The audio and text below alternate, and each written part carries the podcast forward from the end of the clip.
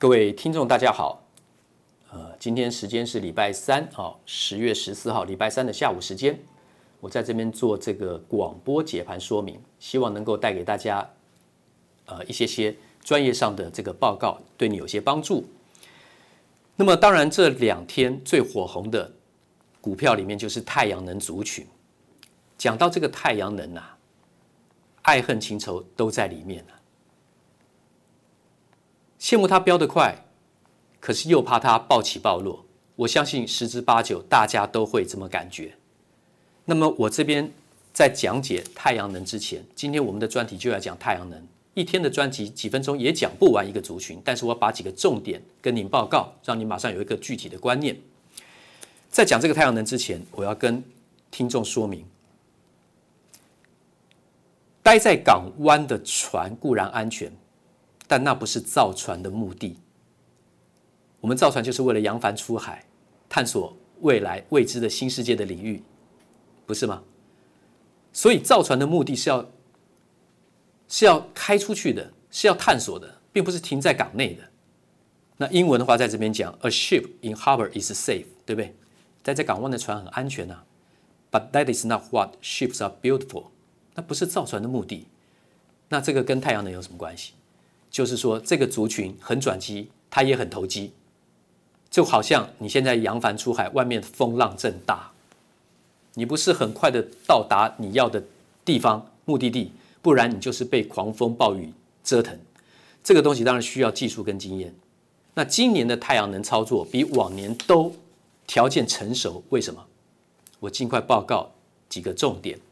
第一个，在政策的部分有四个重点，都很简短，你可以不用背。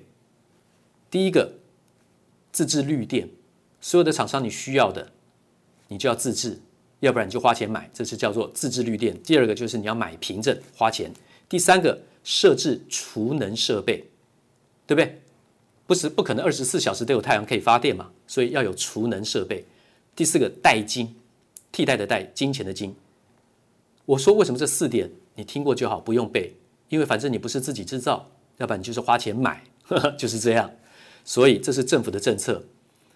那为什么这个政策会一直推下去？就像政府发展离岸风电，不管你赞不赞成，大部分很多人都不赞成离岸风电，大部分很多人都不赞成太阳能，也不看好太阳能。但是这是政府的政策。股市讲的是一个专业主流的趋势，还有资金的趋势，资金越来越庞大，投进塞进这个太阳能。你如果会价差操作的话，是很好的机会的啊。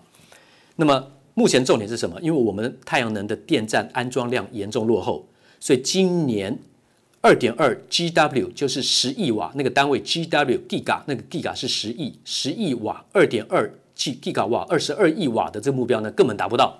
上半年只做出了五百六十二百万瓦 MW，所以差得远了。这个到明年可能都做不来，所以这个政策会不断的扩大。去追这个进度，甚至会砸更多的钱去辅助我们国内的业内。那什么时机最好？我刚讲了，今年是很好的时机，是因为政府今年大力推动太阳能。再来就是有很多的公司自己已经开始转亏为盈了。如果亏损不断的扩大，钱烧不完，你补贴再多都是怎么样？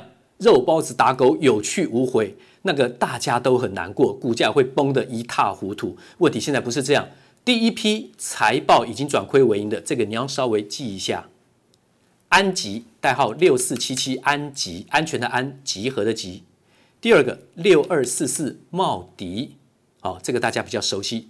台这个台积电曾经还投资它，后来又撤资，但现在呢又开始财报转盈了，还减资嘞，现金退回。再来第三家太极，太极还有跟稳茂合作，要切入。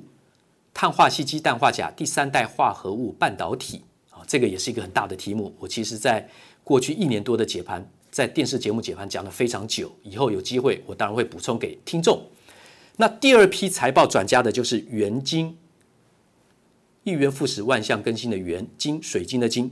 第二个就是硕和，硕和是导电浆料的怎么样？世界四大厂之一，它在二零一七年有跟杜邦全世界的龙头的这个太阳能这个材料的产业呢去做签约，所以它可以在国际卖这个浆料，不会抵制，不会触犯这个专利权，好，比大陆的很多公司都好。所以硕和，我从九月份开始，十月份密集的跟观众报告。